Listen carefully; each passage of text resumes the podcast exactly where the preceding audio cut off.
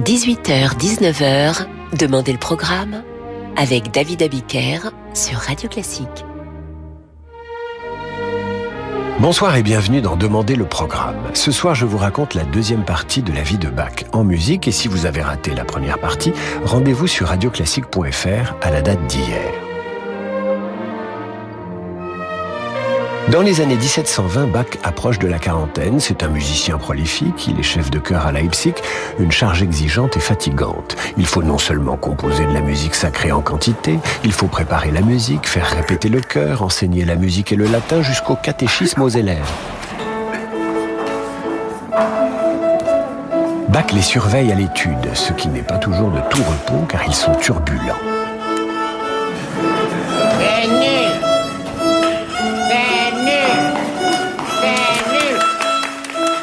1724, Bach s'attelle à la messe en si mineur, mais termine aussi sa première passion, la passion selon Saint Jean.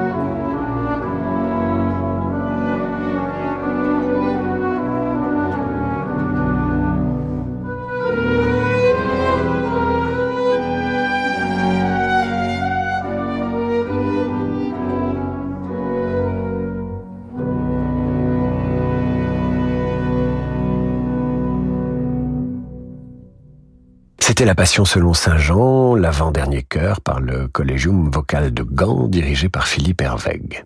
Si Bach est débordé, il peut compter sur sa femme, Anna Magdalena. Voilà une femme qui lui donnera 13 enfants, mais qui va recopier ses partitions en plus du reste. Bach s'appuie aussi sur ses élèves, et le plus brillant de ses fils, Carl Philippe Emmanuel. Malgré des soucis financiers, il parvient à composer une seconde passion, la passion selon Saint Matthieu, en 1727. Il a 42 ans.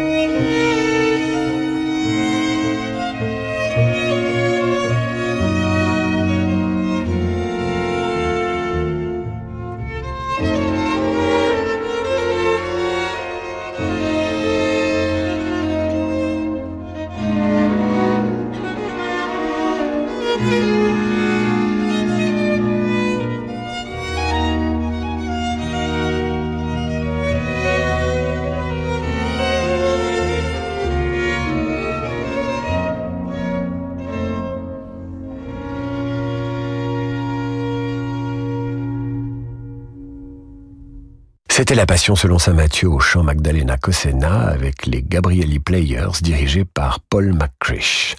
En 1730, l'école Saint-Thomas où Bach officie change de direction. La musique va y occuper une place plus importante et Bach aura davantage de temps pour faire jouer sa musique par un excellent orchestre, le Collegium Musicum.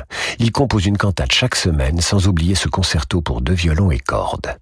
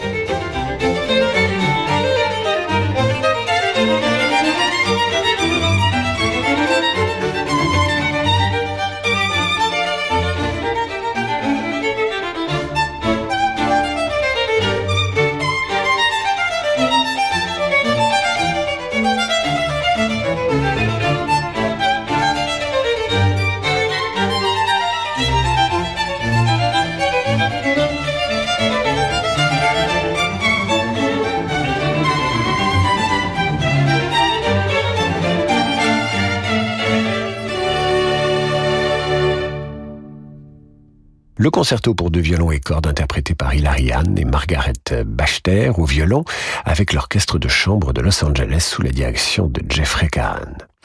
En 1732 et 1735, Anna Magdalena et Jean-Sébastien ont successivement deux fils qui deviendront, comme Carl-Philippe Emmanuel, leur aîné, des musiciens de qualité. Jean-Christophe Frédéric sera le bac de Buckeburg, puis Jean-Christian le bac de Londres. Bach aura perdu en tout dix enfants en bas âge durant ses deux mariages. Ça ne le rend pas plus tendre avec ses rejetons. De la musique de Carl-Philippe Emmanuel, il dira plus tard, c'est du bleu de Prusse, ça se décolore. Et sur Jean-Christian, il aura ce commentaire peu amène. Mon Christian est un gamin fort sot et c'est pour cette raison qu'il aura du succès dans le monde. Peu de temps avant la naissance de Jean Chrétien, Bach compose l'oratorio de Noël.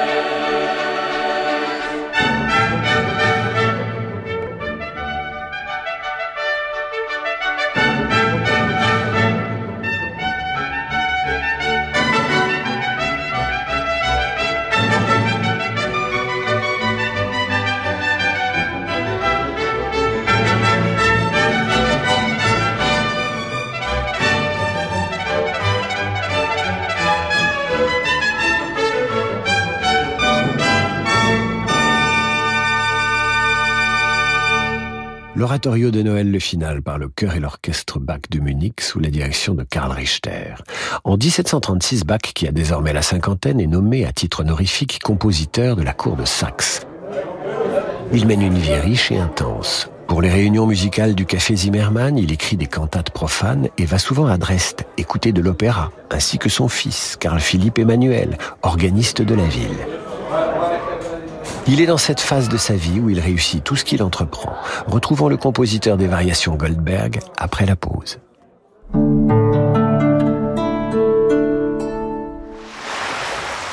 Imaginez un hôtel 5 étoiles au bord de la mer, un personnel convivial et attentionné, des soins de thalassothérapie parmi les plus réputés au monde et des soirées musicales d'exception en compagnie d'Eve et de fabuleux artistes. Votre séjour Thalasso Radio Classique vous attend au terme marin de Saint-Malo du 26 novembre au 1er décembre prochain.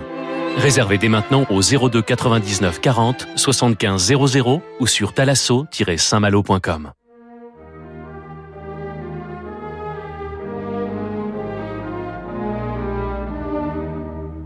18h, 19h, Demandez le programme avec David Abiker sur Radio Classique. Retour d'en demander le programme et ce soir je vous raconte la vie de Bach en musique. À 50 ans passés, Bach est heureux, il produit des chefs-d'œuvre, encore des chefs-d'œuvre. C'est le cas des variations Goldberg, composées en 1741. La légende veut qu'elles aient été jouées au comte Kesserling par un élève de Bach du nom de Goldberg pour endormir l'aristocrate. Rien n'est moins sûr. Et puis on ne s'endort pas en écoutant les variations Goldberg. On rêve, on s'égare, on se régale.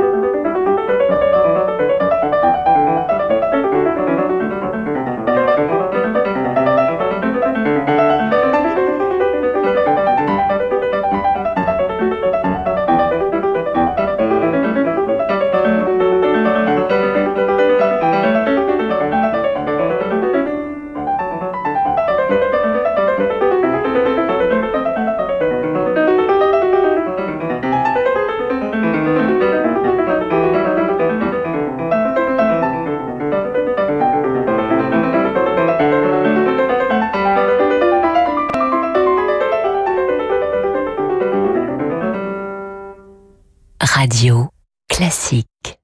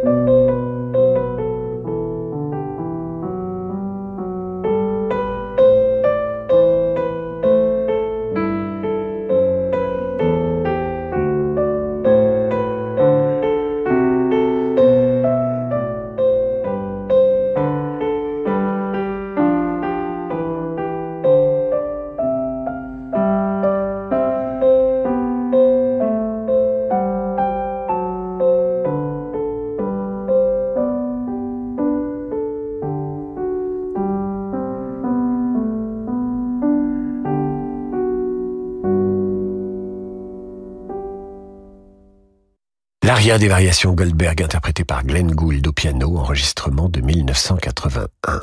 Bach produit beaucoup mais n'oublie pas d'innover. Il se passionne pour le contrepoint et transcrit des œuvres anciennes et commence à composer des variations canoniques pour orgue. Il s'intéresse au rapport mathématique entre la musique et les nombres, voilà qui va l'inspirer pour ce qui suit.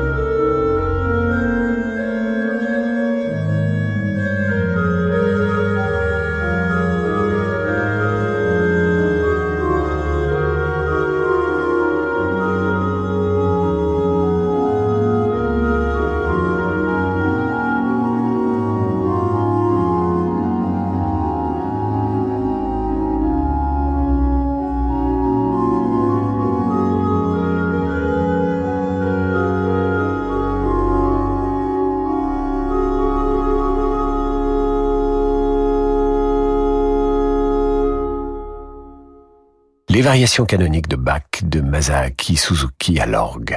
Bach est désormais une sorte de vedette et ses déplacements font l'objet de comptes rendus, surtout lorsqu'il a joué en présence d'une Altesse royale. Dans la presse de Dresde, en 1747, on peut ainsi lire ceci.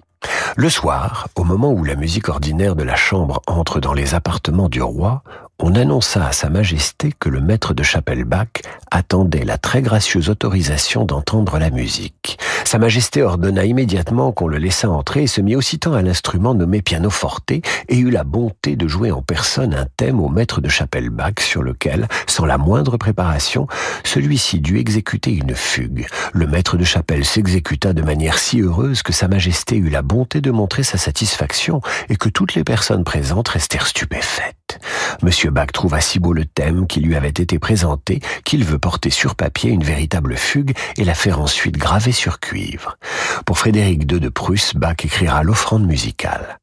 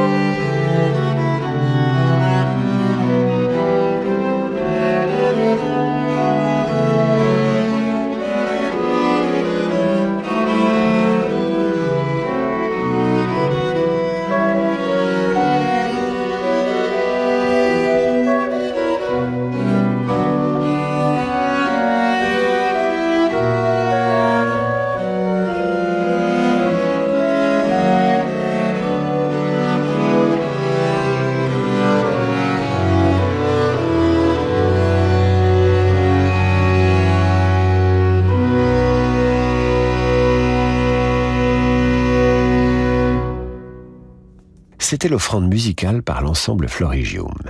Vers 1750, Bach commence par perdre la vue, et il est aidé en cela par l'ophtalmologiste John Taylor, dont les expérimentations pratiquées ensuite sur Handel vont le rendre aveugle. Heureusement, Bach a terminé sa messe en si, commencée 25 ans plus tôt, avant que le chirurgien ne le plonge dans l'obscurité.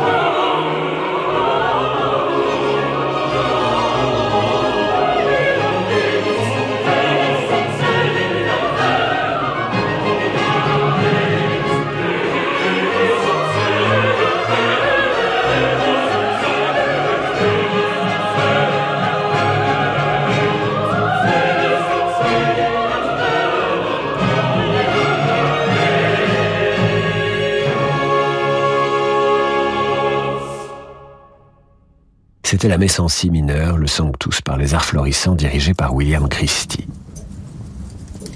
Au crépuscule de sa vie, Bach est complètement aveugle, affaibli par les opérations de la cataracte. Le 18 juillet 1750, il recouvre pourtant la vue. Mais quelques heures plus tard, il est victime d'une attaque d'apoplexie. Et laisse inachevé son ultime œuvre, l'art de la fugue.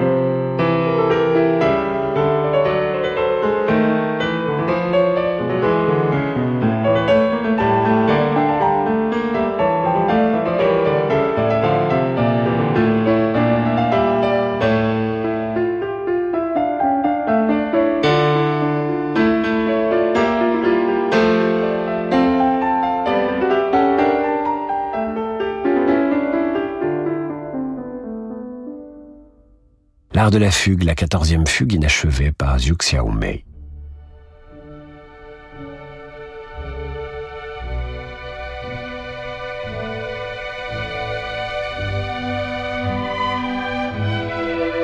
Bach quitte ce monde le 28 juillet 1750 à l'âge de 65 ans. Peu à peu, Bach va sombrer dans l'oubli. C'est au XXe siècle qu'il est redécouvert réellement. Ceux qui écoutent sa musique diront plus tard qu'elle est la preuve de l'existence de Dieu. Internet propose une ribambelle de citations attribuées aux musiciens, mais il faut s'en méfier, notamment de celle-ci prêtée au compositeur de la Passion selon saint Matthieu. Il est facile de jouer de n'importe quel instrument de musique, aurait dit Bach. Il suffit d'appuyer sur la bonne touche au bon moment pour que l'instrument joue tout seul. Mieux vaut faire confiance à ce commentaire du chef Wilhelm Furtwängler qui aura ces mots. Aujourd'hui, comme autrefois, Bach est le saint qui trône, inaccessible, au-dessus des nuages. Bach fut le plus grand des musiciens, l'homme mère de la musique, dont la lumière resplendit au ciel de l'Europe musicale et qu'en un sens, nous n'avons toujours pas dépassé. Ainsi s'achève cette émission que vous retrouvez sur notre site radioclassique.fr, première partie en date d'hier. Tout de suite, c'est le jazz avec Laurent de Wild. À demain 18h pour demander le programme.